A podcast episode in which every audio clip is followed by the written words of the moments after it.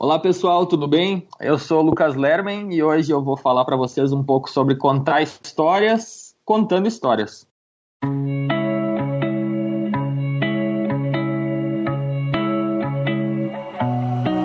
What is love?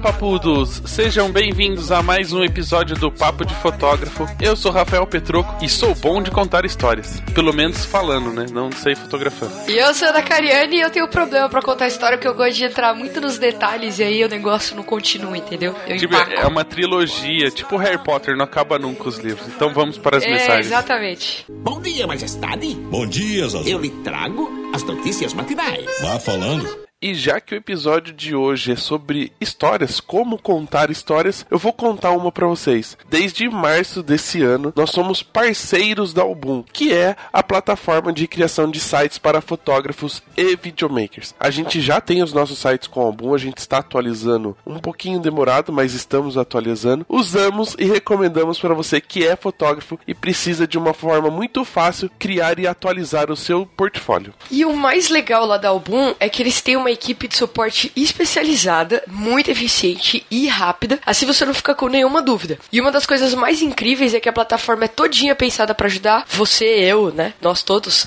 a se posicionar lá no tio Google. Ou seja, ser mais encontrado e conseguir fechar mais contratos. E se você ainda não tem o seu site lá na Album ou tá procurando ainda, esperando né, aquele descontinho maneiro para poder fazer, entra agora no papo.album.com.br. Você faz o seu cadastro e já ganha 30% de desconto para fazer o seu site na plataforma da Album. E outra coisa muito bacana em cadastrar e participar lá é que você também concorre a todos os sorteios e prêmios que o Papo de Fotógrafo e Album vão oferecer para vocês. Olha que bacana, 30% de desconto desconto e ainda corre o risco, né, de ganhar um presente, um sorteio, um passaporte para algum congresso. Olha que legal. Então fiquem ligados, entrem lá papo.album.com.br. E como você já sabe, o buscafotógrafo.com.br é o primeiro e maior site de busca segmentada de fotógrafos profissionais do Brasil. Ele foi criado para facilitar o encontro entre fotógrafos e clientes de forma simples e efetiva. Mais de 10 mil fotógrafos brasileiros já fazem parte dessa comunidade. Visita o site, cria sua conta básica gratuita e em breve mais novidades e mais serviços para o fotógrafo. Busque fotógrafo.com.br, onde fotógrafos e clientes se encontram. E muito bem, e para deixar o seu café da manhã ou café da tarde mais bonito ou o seu dia mais alegre, tem as canecas do Papo de Fotógrafo que já estão acabando. Então você não pode ficar sem a sua. É a versão 2.0, a versão mais nova. Então quem já tem a primeira, adquira a segunda para aumentar a coleção. quem não tem a primeira, compre a segunda para não ficar para trás, né? Porque a hora que vier a terceira, Aí se arrepende. Então você precisa ter as outras. Exatamente. Então, no post desse episódio tem lá o link para você fazer o pedido e receber todas as informações de como cadastrar e receber aí as informações para comprar a caneca. Combinado? Combinado. Então entra lá no post desse episódio, já tem o link e você adquire a caneca. Então, fique aí com o Lucas e escutem esse episódio muito bacana sobre como contar a história do casamento que você fotografou. Até mais.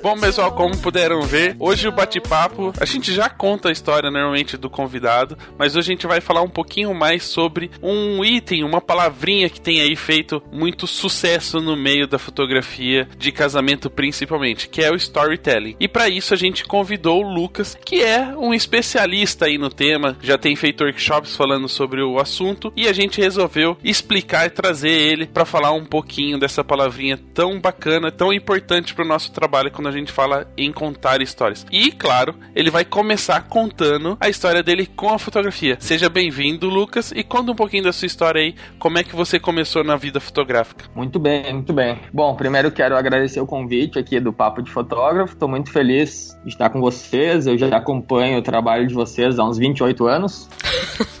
Quando eu tava nascendo. Quase desde o início, né? Então, que responsa, hein, falar de storytelling, ainda mais agora que o Rafa falou nessa questão de especialista, né?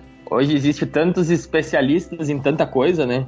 Mas existem pessoas que levam, né? São embaixadores de algum, alguns temas, diríamos assim. Você é um, do, um dos. Tudo bem, se tem esse rótulo, vamos, vamos representar ele então, né? É interessante porque o storytelling não, tem, não é relacionado só à fotografia, né? A gente fala em storytelling com cinema, em storytelling com, com livro, com.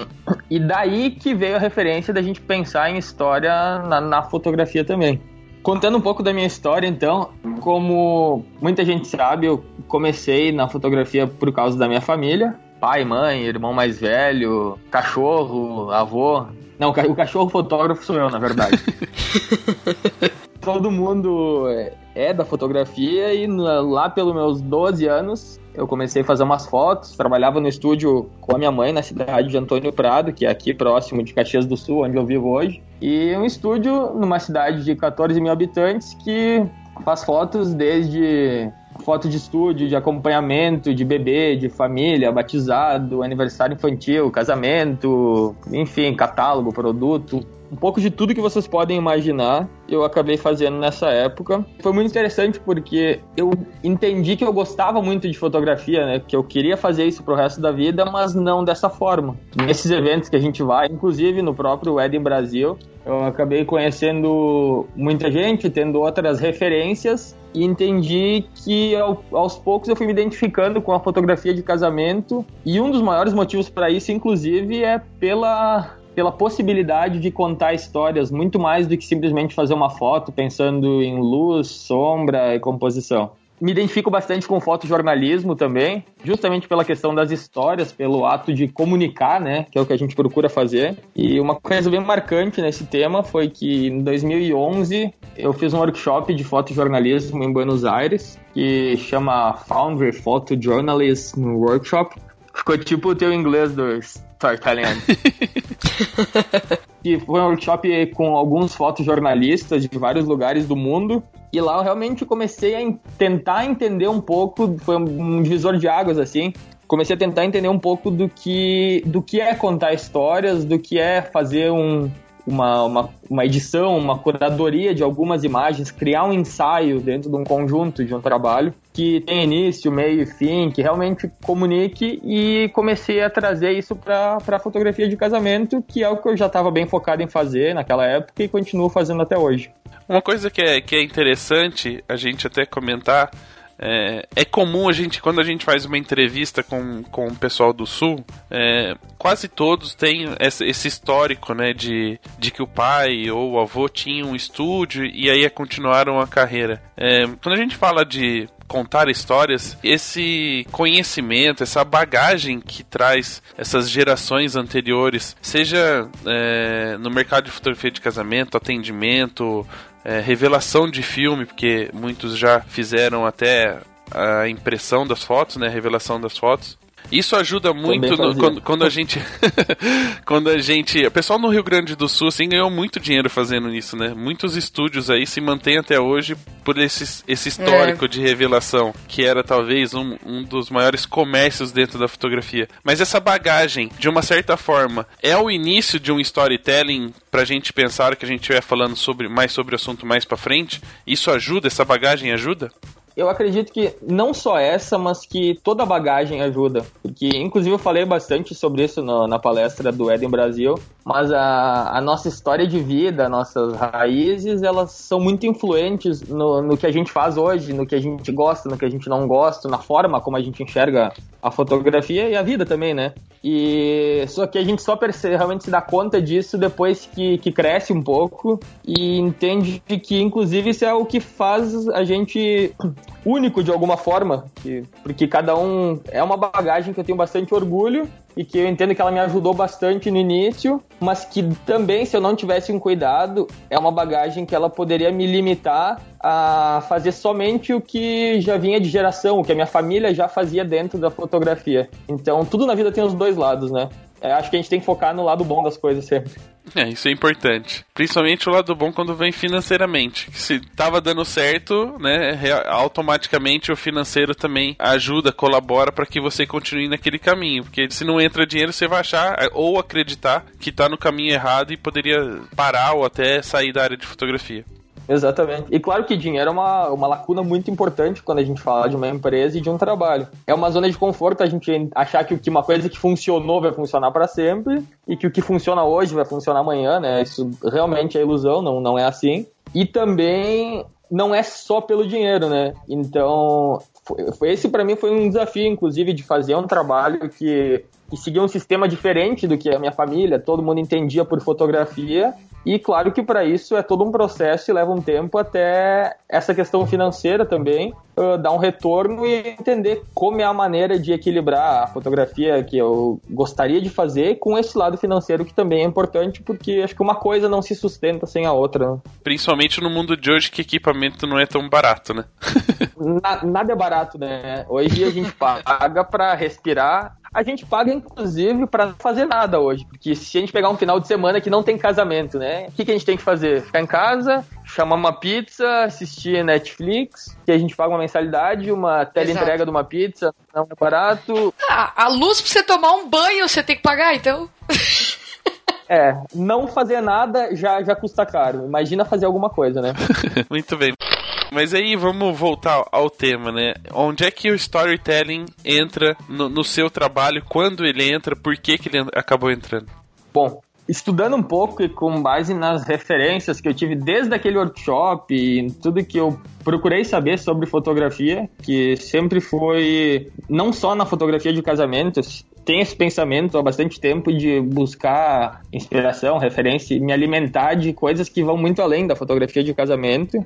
Eu entendi que boas fotos uh, sozinhas qualquer um pode fazer e na verdade não é nada mais do que a nossa obrigação fazer boas fotos. Afinal, a gente se diz fotógrafo profissional, né? Mas eu percebi que muita gente fazia boas fotos, mas pouca gente realmente tinha um conjunto uh, interessante, uma história com início, meio e fim de boas fotos. E então procurei, realmente esse é o meu objetivo ainda hoje, procurei focar meu trabalho nisso, que é nessa capacidade de, de, contar histórias, pensando na fotografia de casamento, não como algumas fotos avulsas, como uma grande foto no meio do trabalho, não, pensando realmente numa história que de alguma forma é um legado daquela família para outras gerações, para quem não estava no casamento. Antes da gente falar em fotografia como, como arte, como qualquer coisa assim, nada mais é o nosso papel lá nesse dia do casamento, nada mais é do que comunicar, uma, contar uma história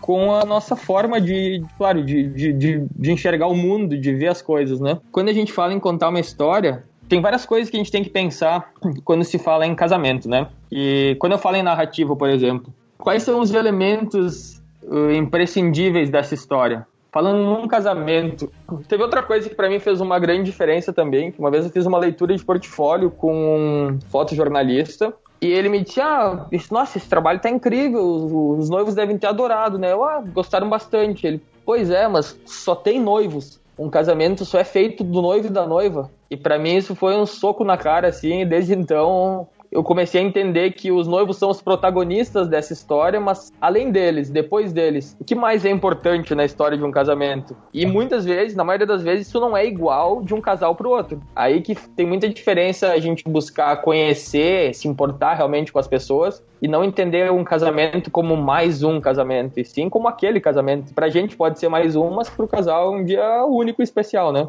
E o que é mais importante de um, de um casamento depende do ponto de vista de quem tá falando, né? Pra gente é, o, é os noivos. Pros noivos são os convidados. Pra cerimonial é tirar foto no buffet. não, pra gente é comer docinho, né? É, pra não, gente, esse, com esse, é, esse é, o, é o prêmio que a gente recebe, né? Depois de 12 horas de trabalho. não, primeiro é jantar e depois comer doce. É isso aí. Então, quando eu falo de outros elementos imprescindíveis, os pais, a família, é importante eu saber se, se, aquela noiva ela foi criada pela avó, quem que é a melhor amiga, uh, qual que é um, um, pouco da história desse casal até eles chegarem nesse dia do casamento, por que, que eles resolveram casar agora, porque eles estão celebrando um momento depois de 10 anos juntos, ela tá grávida, enfim, por quê? E tudo isso, de alguma forma, serve como uma espécie de, não roteiro, mas de direcionamento pra gente na hora do casamento, pra gente conseguir saber no que focar, onde ficar atento e, de alguma forma, se antecipar nessas cenas, né? Depois da gente pensar nos elementos, tem que estar tá definido pra gente de alguma forma qual que é o estilo dessa nossa abordagem de trabalho. Como é a minha forma, Lucas, de contar uma história, que é importante para mim, como eu procuro, e deixar isso claro pro casal, inclusive, como eu procuro agir durante o casamento, eu eu, eu vou com 10 assistentes, eu vou sozinho, eu trabalho discretamente, ou eu paro o momento todo o tempo, sabe? Depois de entender a história deles, é fundamental que a gente tenha muito claro como realmente a nossa, o nosso estilo, a nossa abordagem de trabalho, né? E aí acredito que não existe uma receita, como praticamente tudo, não há uma maneira de fazer, mas é fundamental que esteja alinhada a expectativa desse casal com a nossa forma de trabalhar. Né? Porque a gente vê muita gente reclamando de cliente ou cliente reclamando de fotógrafo e, na verdade, tudo que falta é comunicação, né? Ponto para você. É, pois é. é querendo ou não, a gente precisa lembrar que, por mais que nos consideremos artistas, somos prestadores de serviços. E não podemos, de certa forma, é, abdicar da expectativa da cliente para como é que fala? Satisfazer o nosso ego. Existe sempre uma balança. É aquele famoso 50-50, assim, fotografa 50 pro casal e 50 para você, né? Não 50 fotos, gente, 50%. Fotografa do jeito que o casal quer e fotografa do jeito que você quer para poder entregar dois pontos de vista diferentes, da expectativa do casal e da, da qualidade do, do olhar do fotógrafo. É, ou a gente pode focar num público que de repente o que é importante para eles também seja importante pra gente, né? Como a gente vê muito fotógrafo que se acha artista e, pô, eu não faço um retrato de família porque não tem nada a ver com o meu trabalho. Tudo bem, de repente ele vai buscar um público que para ele, que para esse público isso também não é importante. Mas sinceramente falando, eu acho um pecado a gente como um prestador de serviço, que é realmente o que a gente é, não fazer esse tipo de coisa porque eu não vejo motivo para não fazer a não ser realmente o, o, ego, né? De dizer isso eu não faço, como se fosse ferir a gente de alguma forma e fosse fazer a gente um fotógrafo pior, né? Leva alguém que faça, né? Leva um funcionário, leva um freelance para isso.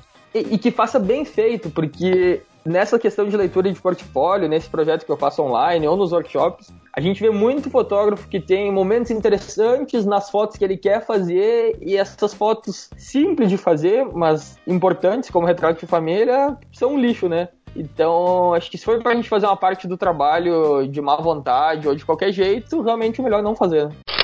Bom, e aí continuando, óbvio, né? É, você já até citou, mas dentro desses elementos da narrativa, dentro do storytelling, é importante entender de quem é a história. Apesar de a gente saber que, no caso, a gente só tá citando aqui como exemplo, porque é a área que a gente mais atua, do casamento. Saber que os noivos vão, vão se casar, nem sempre a história é baseada nos dois, né? Existem outras coisas que podem complementar ou até serem mais importantes do que só a união entre eles. Na verdade, a história, sim, ela é do casal, eles são protagonistas dessa história. Mas a história de um casamento não é só feita do noivo e da noiva. Então, é muito comum a gente ver dois fotógrafos, por exemplo, onde os dois estão colados nos noivos o tempo todo, da hora que começa até a hora que termina. Primeiro que eu não vejo nem sentido em ter dois fotógrafos, então, né? Mas o que eu quero mostrar sempre num casamento é tudo que passou naquele dia, além da história dos noivos. E dentro disso, é interessante que a gente busca. Todo storytelling, ele, tem,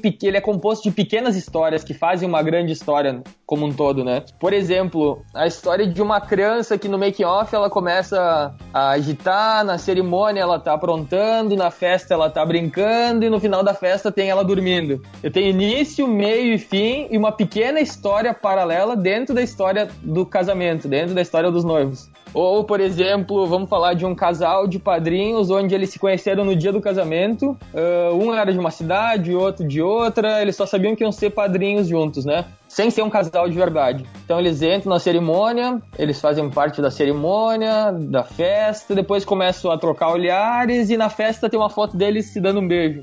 Isso é do caralho, porque eu, eu tô contando uma história paralela dentro da história maior do casamento. E nem por isso eu vou deixar de fazer fotos do casal, mas eu, eu penso que essas coisas são muito mais interessantes num álbum de casamento do que simplesmente ter aquela coisa noivo e noiva do início ao fim. Porque se o, o casamento não é feito só do noivo e da noiva, logo é uma história que não é real de alguma forma, que não é que não faz sentido, né? E, e claro que aí a gente pode entrar num tema, ah, mas o casamento não é é real, o casamento é um show armado nesse dia, não, mas então ele tem um intuito nesse dia, né? Pode ser montado, mas dentro daquilo que foi preparado, o que tá acontecendo lá é real.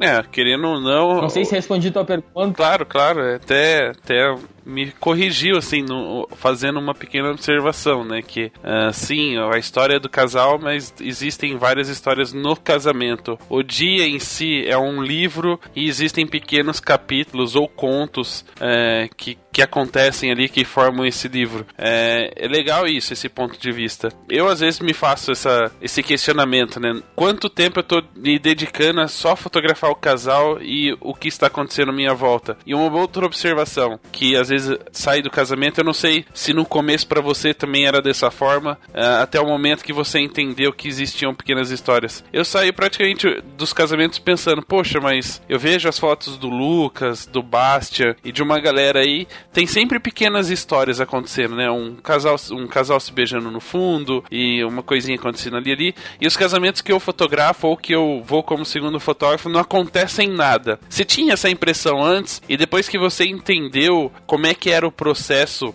de criação, não sei como é que a gente poderia chamar isso, do storytelling, mudou a sua visão e aí na verdade não eram os casamentos que não aconteciam nada, era você que não enxergava o que acontecia? É, com certeza sim. Que eu tinha esse mesmo pensamento, assim, pô, mas no meu casamento não acontece nada legal como essas fotos que eu vejo e Hoje eu discordo totalmente disso, eu acredito que sempre acontece alguma coisa. Por mais que seja um casamento como esses que estão na moda agora, um elopement wedding, né? Só do noivo e da noiva, sempre tá acontecendo alguma coisa paralela, alguma coisa no ar, ou um casamento de 10, de 15 convidados. Acho que o importante é a gente não ir para um casamento pensando, ah, mas eu vi o casamento lá do, do Lucas, do, do Bastian, e acontecia essa, essa essa história. É não, é a gente ir de alguma forma de mente e coração aberto a buscar que histórias vão acontecer no meu casamento hoje. Que nunca é igual uma da outra, e às vezes pode não ter nada a ver com a história que a gente viu no trabalho de algum outro amigo, mas é a história daquele casamento. Então, alguma coisa sempre está acontecendo, só que muitas vezes a gente, por estar tá bitolado, não enxerga. É abrir o olho e enxergar mais mais a volta, né? Porque a gente tem muito essa coisa de, vai, durante a cerimônia, só tá olhando pros noivos Sendo que às vezes atrás de você tá acontecendo alguma coisa e você não tá vendo, né? Então é o aquela coisa do Robson, né? Dar os dois passos para trás. Normalmente sempre tá acontecendo.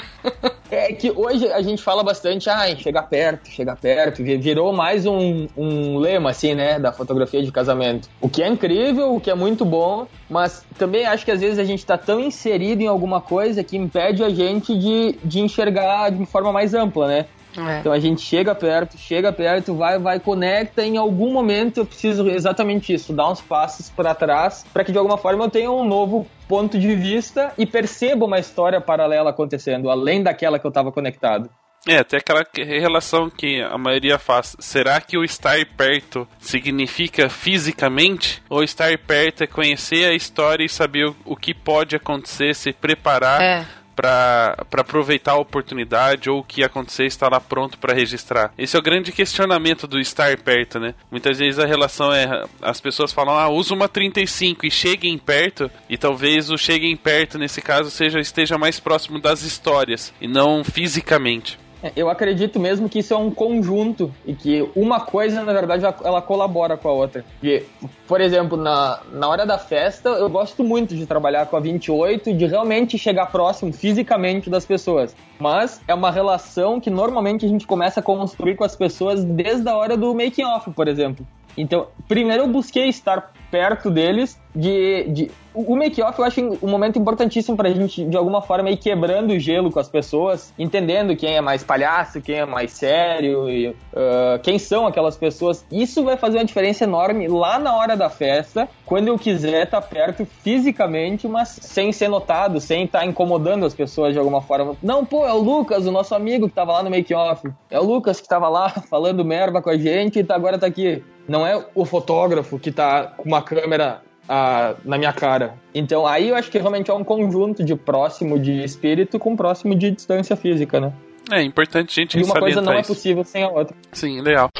É, só pra, pra gente poder explicar, assim, deixar bem claro pros ouvintes, é, o storytelling não é feito só de início, meio e fim, ou seja, do cara vir falar assim, ah, eu, eu tenho uma foto do início, que é a cerimônia, do meio, que é o ensaio, e do fim, que é a festa. Não é bem assim que funciona. Início, meio e fim, é lógico, tem que ter um... É como um livro, né? Tem a introdução até a conclusão. Mas existem outros fatores que fazem o storytelling ser o storytelling, né? Você poderia contar pra gente e explicar um pouquinho de cada um desses itens, só para o pessoal entender realmente o que é? Claro. Uh, então, eu penso que no casamento. O casamento é um ritual, né? Por mais que hoje seja tudo muito diferente, que a gente invente um monte de coisa, o casamento não deixa de ser um ritual. Nesse ritual existem alguns pontos principais, que normalmente é a preparação, ou entrada do noivo e da noiva, uma troca de aliança, um beijo, uma saída, uma primeira dança, um corte do bolo, enfim, a noiva joga o buquê. Esses são momentos normalmente parecidos em todos os casamentos e que são momentos que fazem parte desse ritual. Mas quando a gente está falando de storytelling, realmente de um bom storytelling, a gente tem que se perguntar quais são os momentos que acontecem entre momentos, né? Muitas vezes a minha foto ela tá um segundo depois do beijo. Ela tá, sabe, depois daquela, daquele abraço tem uma troca de olhares. Ou muitas vezes a foto tá 10 segundos antes disso. Por exemplo, isso eu gosto bastante de falar no workshop. Ah, a noiva tá fazendo uma homenagem para melhor amiga. Tá lá no meio dos convidados. Eu sei que ela vai fazer uma homenagem para melhor amiga, eu sei quem é essa amiga e o que que a maioria dos fotógrafos fazem tá lá dois fotógrafos ao redor da noiva fazendo a homenagem, fazendo as fotos da, da homenagem.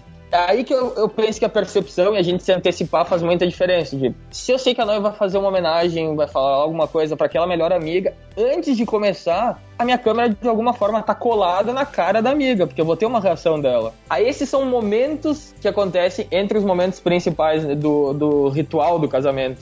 Tá, mas aí as pessoas perguntam sempre, tá, não, legal, mas e como é que eu vou realmente criar uma história? Como é que eu vou conectar esses pontos? Porque isso eu acho que é uma coisa importantíssima também. De nada adianta a gente ter boas fotos de alguns momentos se uma foto não conecta na outra.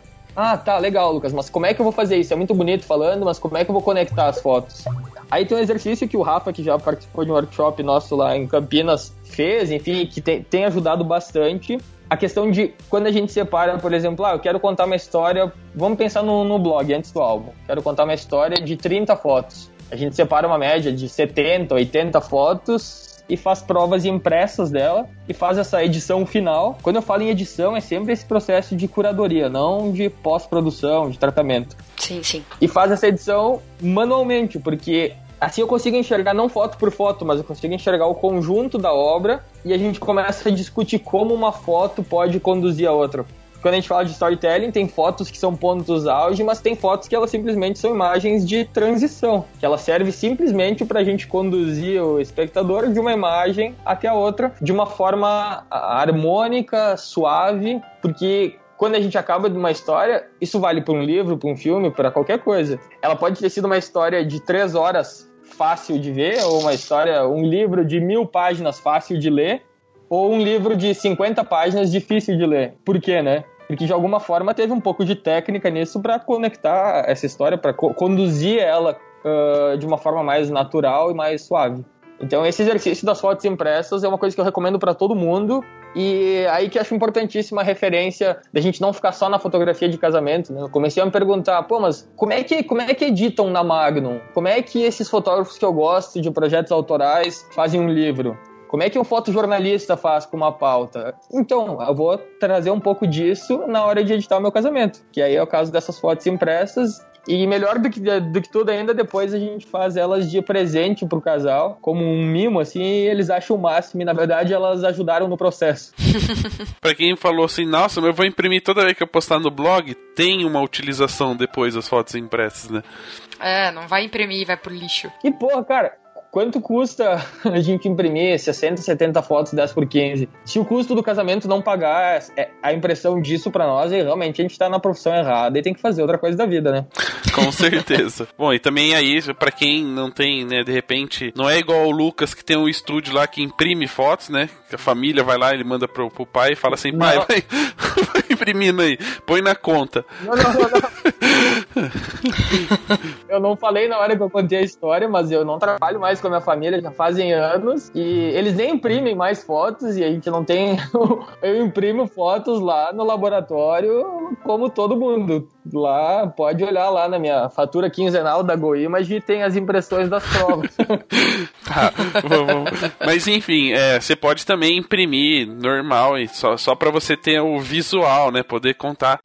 Mas existe uma outra coisa que faz a ligação dessas fotos, né? Que é o tal do ritmo. Não pensem que é só a foto de festa que tem ritmo. Todas as fotos devem contar uma história em um ritmo muito parecido. Como é que é a utilização do ritmo como quesito para separar essas fotos? Quando eu vou falar em ritmo, eu sempre gosto de usar o exemplo de música, né? Que aí também a importância da gente ter o conjunto da obra impresso, assim. O- numa música, se a gente observar ela, qualquer um dos músicos que tiver uma nota errada, fora do tempo, vai ficar claro para todo mundo. Pelo menos para quem observar e tiver um mínimo de noção daquilo.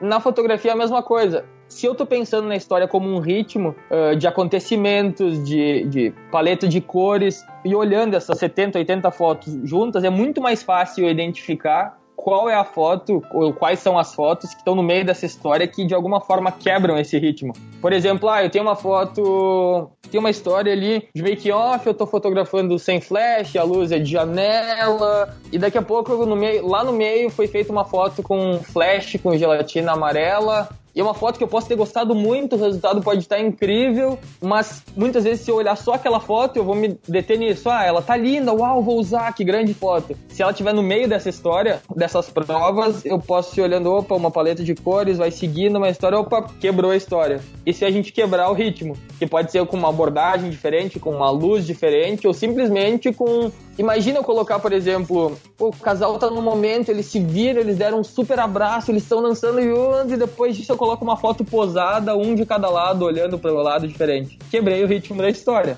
Então quando a gente fala em ritmo, é desde a parte visual até como as coisas foram se conduzindo, né? Por algum motivo, às vezes a gente tem na festa, por exemplo, sempre tem aquele cara louco que a festa nem começou, ele já tá bêbado, né?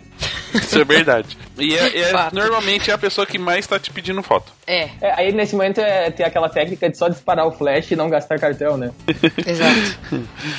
Eu, eu posso pensar nessa abordagem, por exemplo, de duas formas. Ou, ou não, ah, vou deixar exatamente assim, porque esse cara ele é louco mesmo, a história desse casamento é assim, então deixa essa foto dele. Aí, hum, logo depois da dança dos noivos, por exemplo, ele já tá loucão. Ou não, eu posso pensar numa história onde a festa vai se construindo, as pessoas vão se soltando, dançando, e eu uso essa foto lá no final da história, para não quebrar o ritmo, justamente. Então, por isso o exercício das fotos impressas. Também porque eu observava que muita gente não alterava a ordem das fotos. Isso é uma coisa que faz toda a diferença. Quando eu tô com elas impressas, muitas vezes uma foto do início da festa, ela, como eu falei agora, ela pode ir lá pro final, ou, ou vice-versa. Tem uma história que eu uso de exemplo sempre, que tem uma foto da noiva depois da cerimônia, toda encolhida assim, tremendo de frio, toda arrepiada, e a gente usou essa foto antes da entrada dela da cerimônia como se ela tivesse ansiosa para a entrada dela. Então, mudando um pouquinho a ordem das fotos, eu posso dar outra direção e posso dar um entendimento diferente para essa história que fica, na verdade, a nosso critério, né? Afinal, a gente é responsável por isso.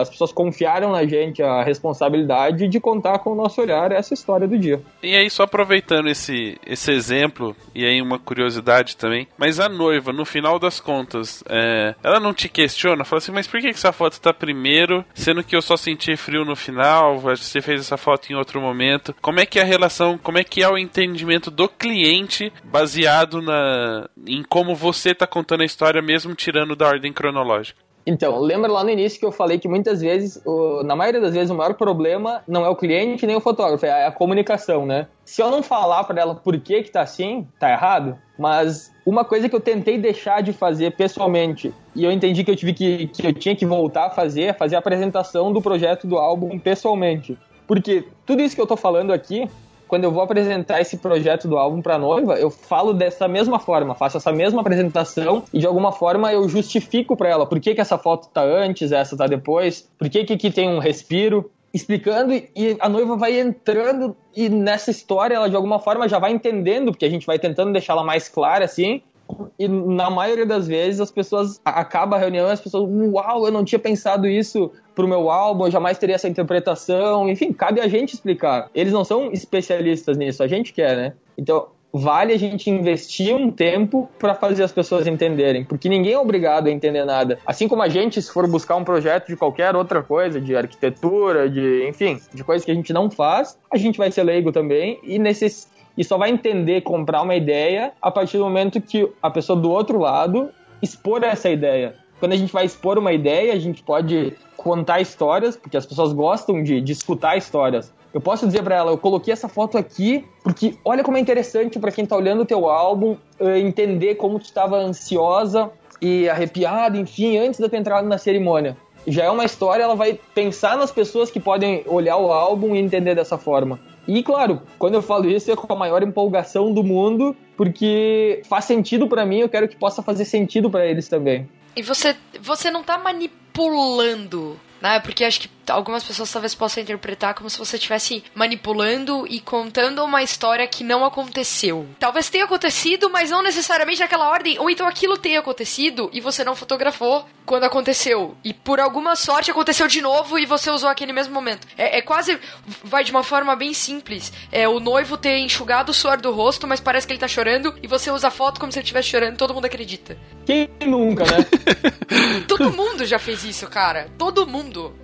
eu tô e não tô manipulando. Porque essa coisa de, ai, mas é uma manipulação. Claro, ninguém quer inventar. Eu acho que eu sou totalmente contra uma manipulação de fazer as pessoas fazerem coisas que, que não tem nada a ver com elas, que elas não são, que elas não acreditam. Mas dependendo até que ponto, se eu for falar, ah, eu não altero nada, é um saudosismo desnecessário. Porque a gente tá o tempo todo manipulando. Quando eu, eu faço uma foto e eu escolho incluir alguns elementos e excluir outros, já, já é, uma, é manipulação. uma manipulação. É. Quando eu dou um crop numa foto para cortar alguma coisa que não me agrada, é uma manipulação. Eu tô tentando esconder alguma coisa. Quando pinta o fundo de preto também. Então, Petroco tá revoltado com o fundo preto, velho. É, mas eu tenho, um, acho que dois exemplos é, que podem até serem argumentos, né, para esse tipo de manipulação, entre aspas. O primeiro é, é, aquele famoso. Quando sabe quando você tá contando uma história, de verdade, você tá com um amigo e contando, sei lá, a sua viagem. Aí você terminou de contar lá uma semana que você passou na Europa, e aí no final você fala, putz, mas sabe de uma coisa? Aconteceu tal coisa, sabe quando você lembra só no finalzinho? Do tipo, olha, aconteceu isso que foi legal. É mais ou menos o que você tá falando. Por exemplo, o cara tava bêbado no começo da festa, já na entrada pra, pra recepção, mas meio assim, estava contando uma história, a hora que você terminou de contar toda a história, você falou, puta, mas tinha um cara bêbado. Aí você põe a foto, entendeu? Pra poder falar, olha, esse cara é. tava bêbado desde o começo, né? É, e uma outra, um outro argumento que eu talvez não, não sou um expert em cinema, assim, mas que talvez alguns concordem e pode ser um exemplo a, a ser seguido, é que, por exemplo, Tarantino também não faz um filme totalmente cronológico, né? Não, não é um começo, meio e fim exatos. Ele, ele pega alguns filmes e, e vai trocando a ordem dos acontecimentos para poder contar uma história e chegar até o final que ele queria mostrar. Também é um, é, seria mais ou menos pra isso. Contar a história dele, né? Exato. Né? Não, e você, você falou um negócio agora da ordem cronológica. Meu, o filme de casamento, nenhum deles é na ordem. Não que filmes... não seja, mas a maioria dos bons filmes hoje. A maioria, os trailers, nenhum deles tem ordem cronológica. Ele tá numa ordem em que vai funcionar, que vai contar uma história direito. Eu acho que é o exemplo, o, o exemplo melhor que dá pra gente usar nisso, né? Por que, que as fotos precisam estar exatamente na ordem? A gente tava falando em ritmo, é, usando realmente a música como exemplo, os, os trailers de casamento, os vídeos de casamento, hoje seguem o ritmo da música. O ritmo da música, exato. Se essa, se um momento específico é, vai ficar bom com aquela parte da música que, que subiu, é ali que você vai colocar o take, né? Exatamente. E aí a gente vai dizer, ah, mas ele tá manipulando. Cara, se isso tudo aconteceu mesmo, ele escolheu a ordem que melhor representa essa história na visão de tal profissional. Isso do, dos filmes é muito dessa referência do cinema, de Tarantino e, e companhia, né?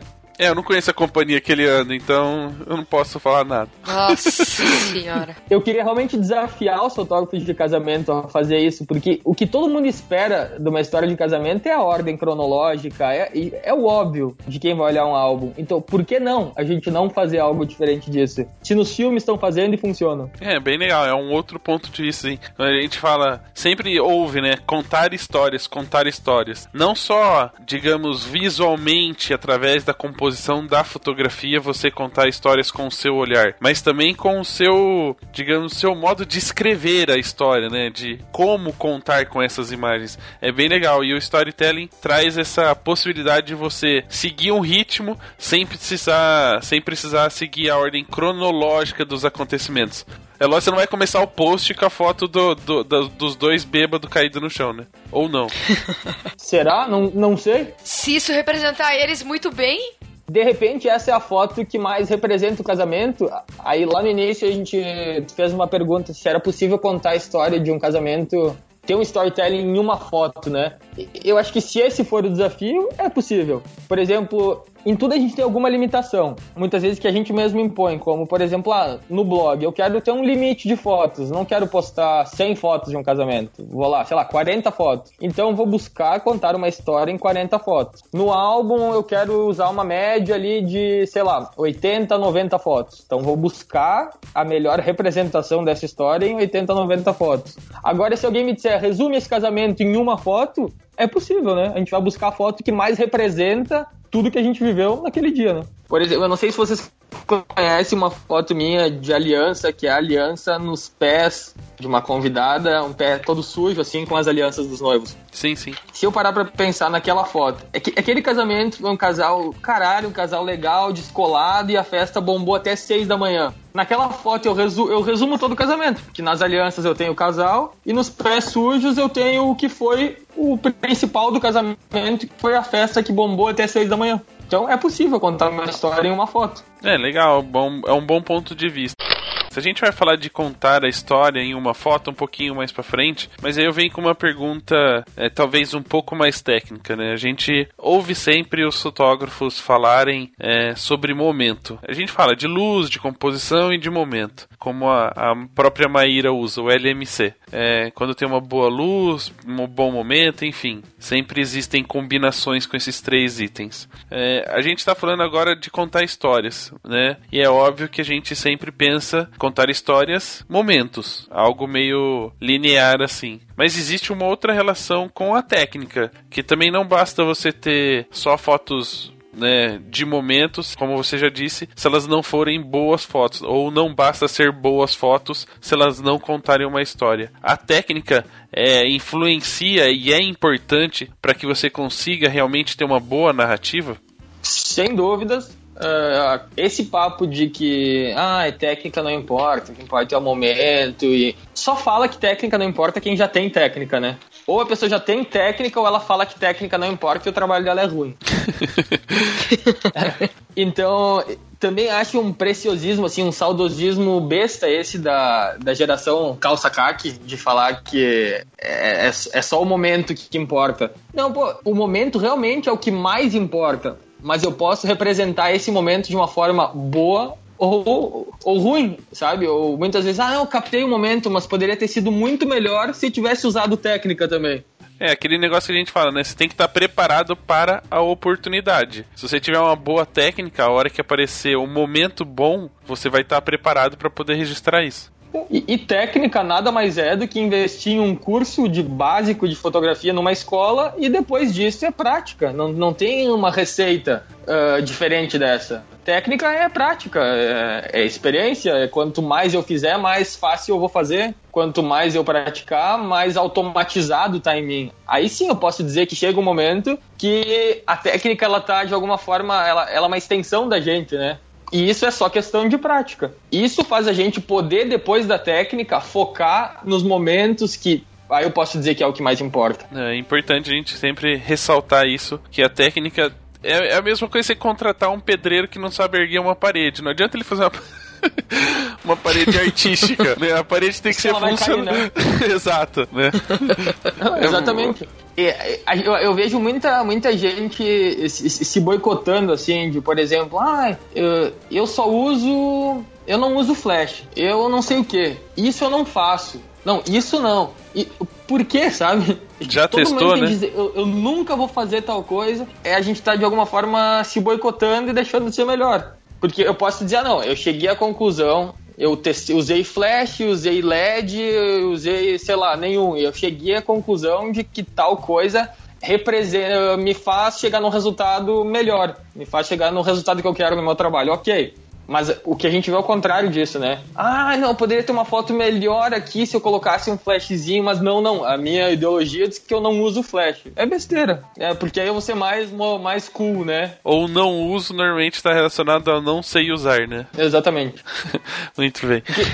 Nas leituras dos workshops a gente vê gente que percebe momentos, que é extremamente sensível, mas que não a foto não representa o que passava naquele momento.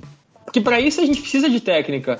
Nossa, imagina Pô, o pai tá dando um puta abraço no, no, filho e tá lindo aquilo, e, mas, cara, se não tiver luz vindo de algum lugar, não tem essa foto. É, e uma outra coisa que é, que é importante, acho que a gente até debateu isso no, no bate-papo que a gente teve com o Junior Luz, que a questão da criatividade, né? É, só mudando um pouquinho, na, na, não falando de narrativa, mas falando de criatividade. Quanto mais ferramentas você tiver em mãos, mais possibilidades de ser criativo você vai ser, né? Então você fala assim, ah, eu não, não uso flash, é, não, não uso LED, não uso, não uso, não uso, não uso. Você está restringindo muito a possibilidade de você ser criativo, porque você vai ter, óbvio, que você é, conseguir o, o, resultados diferentes com o mínimo de equipamento também é uma criatividade. Mas quanto menos ferramentas você tiver, as possibilidades se diminuem. Você não vai conseguir mu expandir muito o que você vai fazer de diferente. E se você conhecer flash, conhecer LED, prestar atenção em como o move da pista está se movimentando, é, isso já te dá um, N possibilidades de fazer contra-luz, luz a favor, deixar tudo preto, só um facho de luz. Enfim, é, ferramentas também fazem parte da da criatividade. É, e quando perguntam, essas pessoas sempre perguntam, né? Ah, mas que tipo de luz tu usa? LED, flash, lula... Cara, eu uso luz. Eu posso... Aquela que ilumina. Aquela que, por exemplo, eu posso buscar um, usar um LED na festa, mas eu não, não vou dizer nunca, mas dificilmente eu vou fazer um bom retrato com uma boa luz da, da família, por exemplo, com um iluminador de LED pequeno, né? Então esse é o momento que eu provavelmente vou ter que usar flash, porque eu vou querer ter, sei lá, uma meia lua de gente, assim, eu quero ter foco em todo mundo, eu quero espalhar essa luz. Eu preciso da textura que o flash me proporciona. Então a luz ela é baseada no que, em que objetivo a gente quer para cada foto, né? Exato. Ah, mas aí se eu tiver foto com LED, foto com flash, eu não consigo ter um estilo. Estilo não tem nada a ver com isso. Isso são ferramentas técnicas eu posso ter uma linguagem de trabalho que ela seja independente do tipo de luz que eu uso. É uma linguagem como um todo, em algum inclusive usar um, em algum momento uma luz, em algum momento outra pode fazer parte da minha linguagem. É, o que não pode acontecer é você mudar, assim, tentando ser um pouco mais específico na questão de estilo é tratamento de foto. Não é só a luz, né? Que a luz, de uma certa forma, você pode usar um flash e, e na imagem não parecer que você usou. É, basta é. conhecer a ferramenta, né? Exatamente. Não precisa ficar com cara de flash, né? Se for bem usado.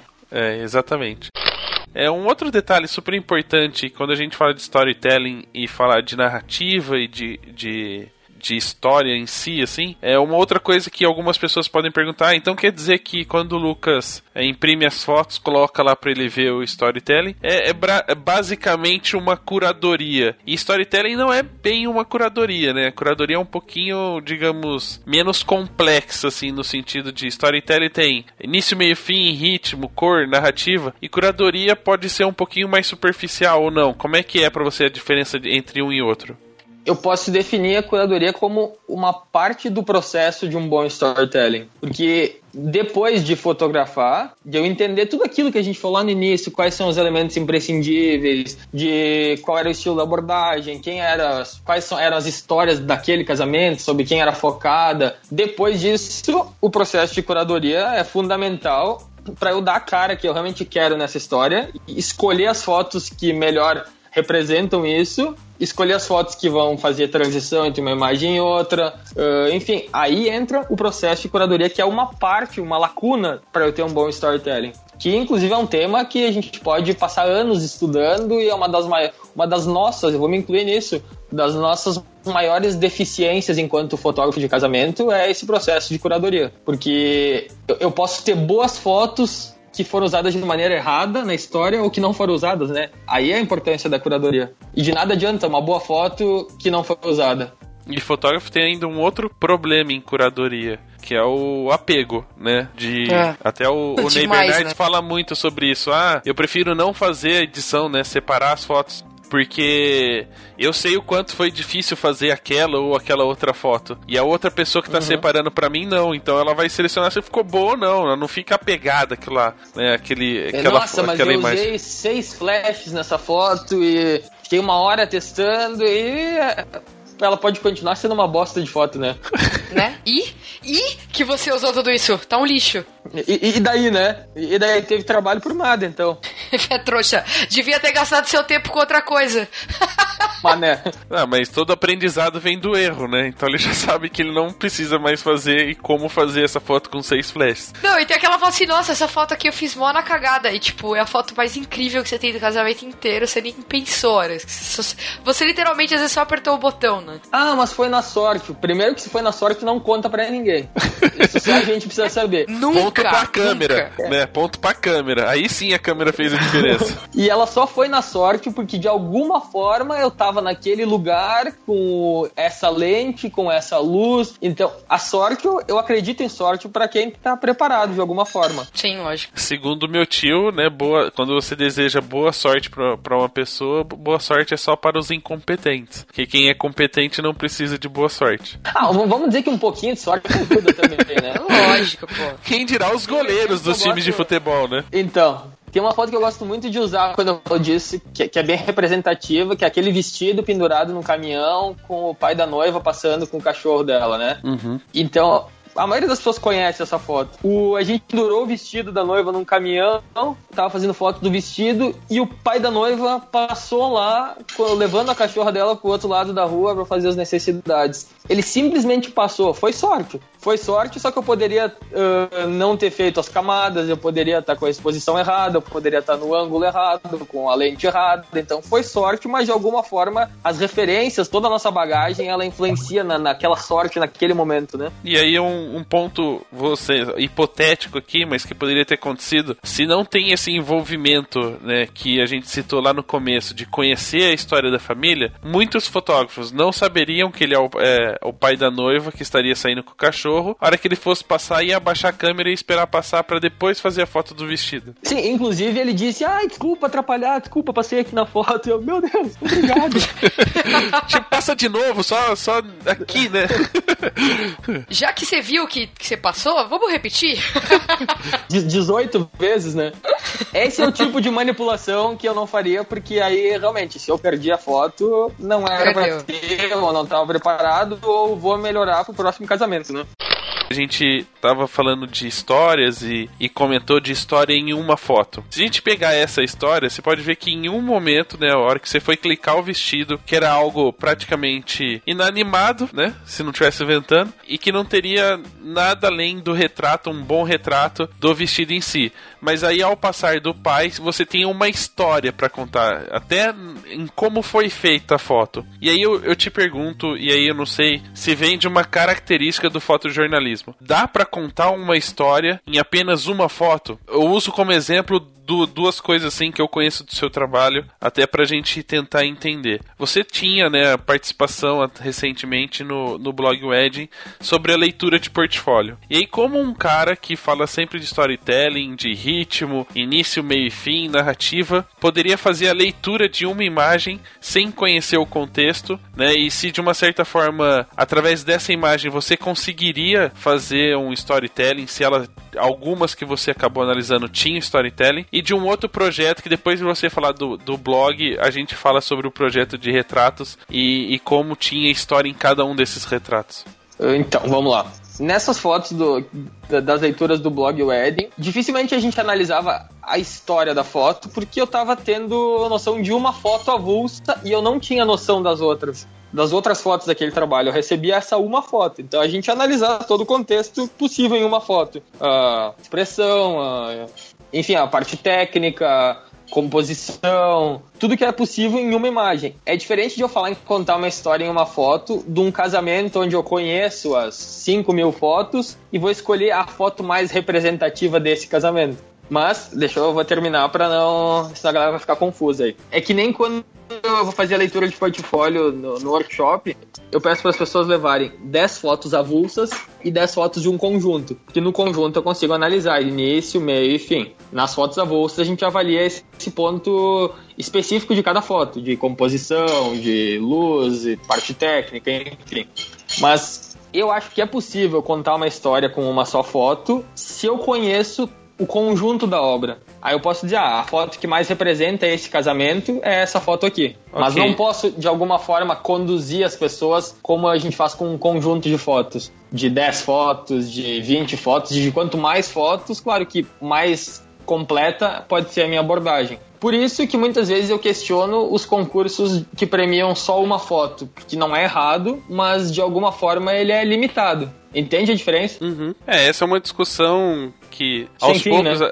as, as associações estão entendendo. Agora tem concursos né, que, que premiam é, 20 fotos que contam uma história. Tem concurso que premia álbuns, por exemplo, é, que aí você tem realmente a história daquele casamento para contar. E, e, entra um pouquinho dessa questão do storytelling, porque no álbum é, existe uma maneira de você poder contar essas fotos também. Não são só 20 fotos avulsas, entre aspas, é, numa sequência. Existe uma maneira nesse prêmio do álbum específico de você contar de maneiras diferentes a história, né, com, com os layouts. E aí eu te pergunto, já que a gente tá falando da, dessa questão de você fazer a leitura só de uma foto. E no seu projeto Retratos? Para quem não sabe, o Lucas uh, já há um tempo vem trabalhando também um outro lado mais autoral, baseado em retratos né? Fez até uma exposição já. É, e é bem legal porque a hora que vocês des descobrirem algumas pessoas que ele fotografou, é, ele pode até contar. É legal até você contar a ideia do porquê desse projeto, mas eu, eu queria que você já, depois da explicação, falasse. Como é que você faz, por exemplo, nesse caso do projeto dos, dos retratos, para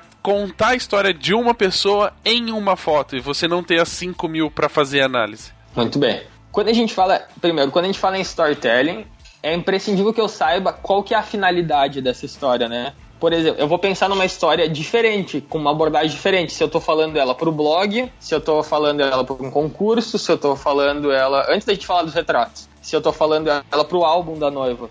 Porque, por exemplo, no álbum eu tenho o design. O design é um recurso que eu não tenho se eu tô contando uma história pro blog, né? Então, pra gente ter uma boa história, também eu tenho que saber qual que é a finalidade dela. Aqui é uma abordagem diferente quando eu separo as fotos para o blog e para o álbum. Não que necessariamente não tenha fotos em comum, claro que vai ter. Normalmente, quase todas as fotos do blog elas foram para o álbum.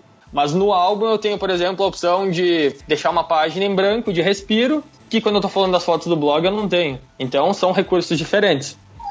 Na questão dos retratos, o Luiz Garrido sempre fala, que para mim é um dos melhores retratistas do nosso país, que eu não posso fazer um retrato, primeiro, sem conhecer um pouco da história daquela pessoa, e segundo, sem eu ter cultura, cultura geral, de, de, de alguma forma. Então, é uma história quando a gente está contando um retrato, mas de uma forma diferente. Porque esse, esse projeto específico que o, que o Rafa comentou foi um projeto de retratos que a gente fez para uma exposição aqui com pessoas de Caxias do Sul ou da Serra Gaúcha que de alguma forma tiveram, uh, enfim, sucesso, êxito dentro do que, do que fazem na vida. Aí a gente pegou desde do, o Tite, que é o técnico da seleção, o governador do estado, aí tem escultores, tem artista plástico, enfim. Eu procurei conhecer um pouco da história de cada uma dessas pessoas para representar nesses retratos um pouco de quem ela é com o que ela fez na vida. Tem um link no meu site, inclusive, se os espectadores aí quiserem dar, dar uma olhadinha, que é aqui no portfólio tem um link do, dos retratos também. Por exemplo, vamos falar da questão do, da foto do Tite. Eu observei que na maioria das vezes ele estava de camisa preta. Eu sei que ele é um cara de, que tem muita fé. Eu sei que ele é um cara discreto. A foto, de alguma forma, ela representa tudo isso. Aí tem um retrato que é de um de um escultor, que é o Bess Bate, para quem olhar a foto dele, é, é um autorretrato dele, que eu, eu coloquei o óculos dele numa escultura que ele fez dele mesmo. Agora, eu não tenho como retratar esse cara se eu não souber que ele é escultor, com que, que ele trabalha, onde é que é o ambiente de trabalho dele, porque eu poderia ter feito uma foto dele, uh, sei lá, sentado num sofá. É diferente, né? E aí entra, por exemplo, essa foto é uma espécie de destaque sátira, de, ela tem humor, tem uma provocação, que é uma característica do meu trabalho, independente de ser no retrato de ser nas fotos de casamento e qualquer coisa. Eu acredito que é impossível a gente representar realmente uma pessoa num retrato sem conhecer a, a história dela e sem conhecimento geral também, porque qual, qual que é a união dessas duas coisas? Se a gente for olhar o projeto dos retratos aqui que a gente está falando, tem uma foto do de uma senhora eh, que é a dona Vera Vanin, que ela foi super representativa aqui em Caxias. E primeiro, conhecendo ela, eu entendi que ela estava todos os dias extremamente maquiada, toda arrumada, produzida, com óculos gigante. Entendendo um pouco do que ela fez, que foi um trabalho pela cidade, eu, pô, eu preciso unir essas duas coisas no retrato. Então, ela ia tirar o óculos, por exemplo, e disse: Não, não, esse óculos representa muito sobre a senhora, pode deixar e a gente refletiu a cidade de Caxias, eu levei ela no ponto mais alto da, da cidade, e a gente refletiu a cidade no óculos dela. Então é, é, é, um misto das duas coisas. Aí um retrato do, do governador, por exemplo. Eu procurei, procurei saber quem ele era, da onde ele veio, inclusive para a gente ter um assunto em comum, para fazer a pessoa se soltar de alguma forma, mas a foto ela é muito representativa na questão do momento político em que ele estava vivendo.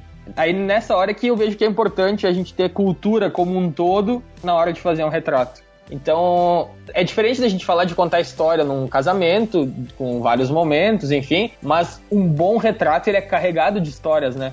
É, visto o exemplo que eu dei já em algum, algum outro episódio da, do retrato que o Evandro fez, né? Não que ele conhecia a história, como você tá falando, de, de entender tudo. Mas o Evandro acabou fazendo um retrato meu em um dia que eu tava, para ele, muito diferente, visualmente ele tava falando, e ele acabou fazendo um retrato sem saber que eu tinha já a notícia de que ia ser pai. Então, é, tem até essa história no, no post do, do, do, nosso site. Depois eu vou colocar o link no post para vocês poderem acompanhar. Mas isso é, é interessante, né? Como é, expressões é, e o conhecimento da história, ou não, talvez o, o Evandro é um especialista em PNL, né, expressão, então ele entende, ele pode não saber o contexto, mas ele sabe que é, existe algo diferente, ou como. Ele é um louco total, né? ah, é, é, ele entra nos papos que a gente ainda não sabe o que que ele fuma para chegar lá. Mas enfim, de uma certa forma ele consegue transmitir a história, né? Com certeza, através da interpretação dele com a bagagem dele. Isso que é incrível quando a gente vai falar em fotografia, em storytelling, em retrato, em qualquer coisa. A abordagem dele, que nem tu disse, ah, ele é formado em PNL, né? É, uhum. é, essa formação dele faz com que ele tenha uma percepção das coisas. A, a tua provavelmente seja outra, a da Ana outra, a minha outra, e, e aí que a gente entra numa forma de ter um bom retrato com olhares diferentes, com percepções diferentes. É, isso é, é bem legal. E aí, até usando essa experiência minha como fotografado, né, sendo retratado, é, eu te pergunto, assim, só pra gente concluir a questão do storytelling. Uh, storytelling by Lucas Lerman ou storytelling by cliente? Como é que funciona essa, essa disputa? Esse conflito? Então, By cliente não existe storytelling, né? ah, mas tem umas clientes que mudam as ordens das fotos aí pra pôr no álbum que vou falar pra você. Tem uns. É bem Tarantino, viu?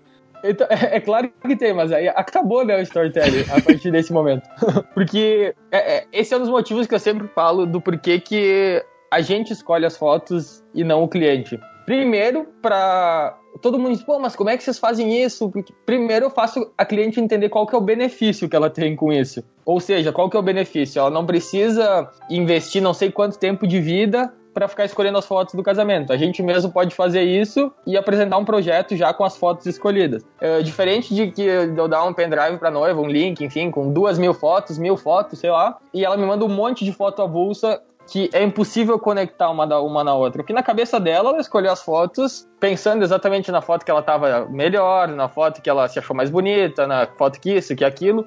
E eu não estou dizendo que isso não é importante, isso é muito importante, mas isso tudo pode ter depois da gente apresentar o projeto para ela. Porque quando a gente escolhe as fotos e apresenta esse projeto, muitas vezes acontece a noiva, pô, Lucas, mas eu, eu não me gostei nessa foto aqui. Ok, vamos escolher juntos uma foto que não prejudique a, no a nossa história para substituir essa imagem. Então, assim, fica do agrado dela, mas eu ainda tenho esse conceito de história que a gente falou até então. E, e é uma coisa que continua, né? A gente é, utilizando aquele, aquele discurso de que somos fotógrafos profissionais, temos que entender do nosso trabalho e o porquê nós fazemos dessa forma. E o álbum, o resultado do álbum também faz parte disso, né? Não adianta só jogar a responsabilidade pro casal e esperar que eles escolham as fotos em um ano. Exatamente. E aí a pessoa diz, é, mas esse álbum não tá tão legal porque foi a noiva que escolheu as fotos. Não, cara, é, esse álbum é o que a gente tá assinando, né? Então a gente é responsável por ele de alguma forma. Se ele não tá tão legal porque a noiva escolheu as fotos, a gente é responsável por, por não ter deixado claro para ela qual é a importância do fotógrafo fazer isso. Bem legal. Só pra gente terminar o nosso bate-papo, né, que já tá chegando ao fim, a gente já contou muitas histórias Ah. hoje durante o programa. É, conta um pouquinho da experiência de subir ao palco principal do Edin Brasil, um evento que você já falou no começo, te ajudou bastante, né, no, no caminho aí, na, na preparação do Lucas como fotógrafo de casamento, e como é que é agora poder retribuir isso pro evento, subir no palco e passar um pouquinho daquilo que você acredita, daquilo que você aprendeu para duas mil, três mil pessoas. Então, me caguei todo, né? Vocês estavam lá? Estávamos acompanhando Sim. tudo. Vocês viram a palestra? Então tá, senão, se, senão, senão eu já ia dizer, cancela esse programa aí. Foi realmente uma experiência super legal. É engraçado porque todo mundo, como a palestra foi no último dia, todo mundo pergunta que as pessoas fazem, né? E aí, como é que tá? Tá nervoso? E aí? Isso vai dando um tipo de pressão na gente. Que, cara, é claro que eu tava nervoso, né? Não tem como não tá. Mas é, é um tipo de nervosismo bom. É como a gente fotografar um casamento. Toda vez que a gente vê a noiva entrando, por mais que eu faça isso há mais de 10 anos, dá aquele friozinho na barriga, né? Então, essa sensação é indescritível. Acho que a gente tem que usar isso a nosso favor, inclusive, como uma motivação. E eu me senti muito, muito em paz, alguma forma, devolver tudo que eu aprendi lá com tanta gente uh, nesses anos todos. E não é devolver a mesma coisa que eu aprendi, mas devolver tudo que fez sentido para mim com a minha interpretação dessas coisas. Então, espero que tenha feito sentido para mais gente também. Foi uma experiência muito legal, um momento único, assim. Agradeço muito ao pessoal da, da editora Fotos e todo mundo que estava lá assistindo. Uh, enfim, fiquei muito feliz. E espero que a gente possa ter outras oportunidades, né? Com certeza. Então é isso, gente. O bate-papo foi super legal. Lucas, queremos agradecer sua presença aqui por poder dividir também um pouquinho dessa experiência, dessas dicas com a gente. É óbvio que se a galera ainda não te segue, passa aí os contatos para a galera poder acompanhar esse trabalho, ver lá no seu site ah, o projeto de retratos. Conta aí, passa aí os links, os nomes, as redes sociais, qualquer coisa aí pra galera poder conversar com você e tirar todas as dúvidas que eles tiverem sobre o tema que a gente falou aqui hoje. Muito bem. Uh, tipo, endereço, essas coisas, né? É, CPF, número do banco, senha do cartão de crédito. É, isso aí não vai adiantar muito, só ter a senha. Então, vamos lá. Gente, obrigado aí a vocês dois mais uma vez. Sou super fã do trabalho que vocês fazem. E mesmo a Ana morando em Osasco, eu admiro bastante. ó o bullying. Ah, o programa não indo pro ar depois dessa.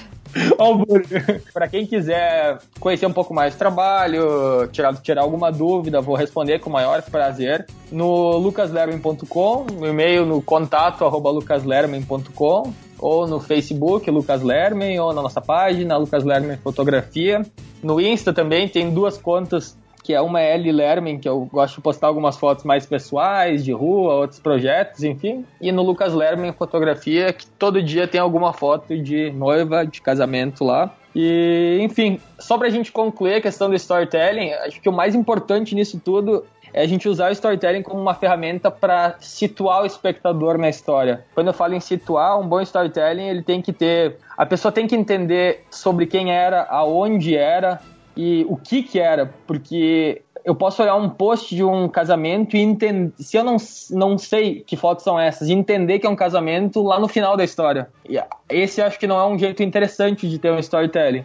Ou eu posso começar uma história entendendo quem são os protagonistas, aonde isso aconteceu e que é um casamento logo no início. Então assim a gente desenrola essa história. Enfim, espero ter ajudado aí. Qualquer um que tiver qualquer dúvida, vou ficar bem feliz em poder contribuir. Qualquer sugestão também, elogio, crítica, tamo aí. Muito bem, galera, é isso então. Fiquem com Deus e até a próxima. Até. Ok. That's right.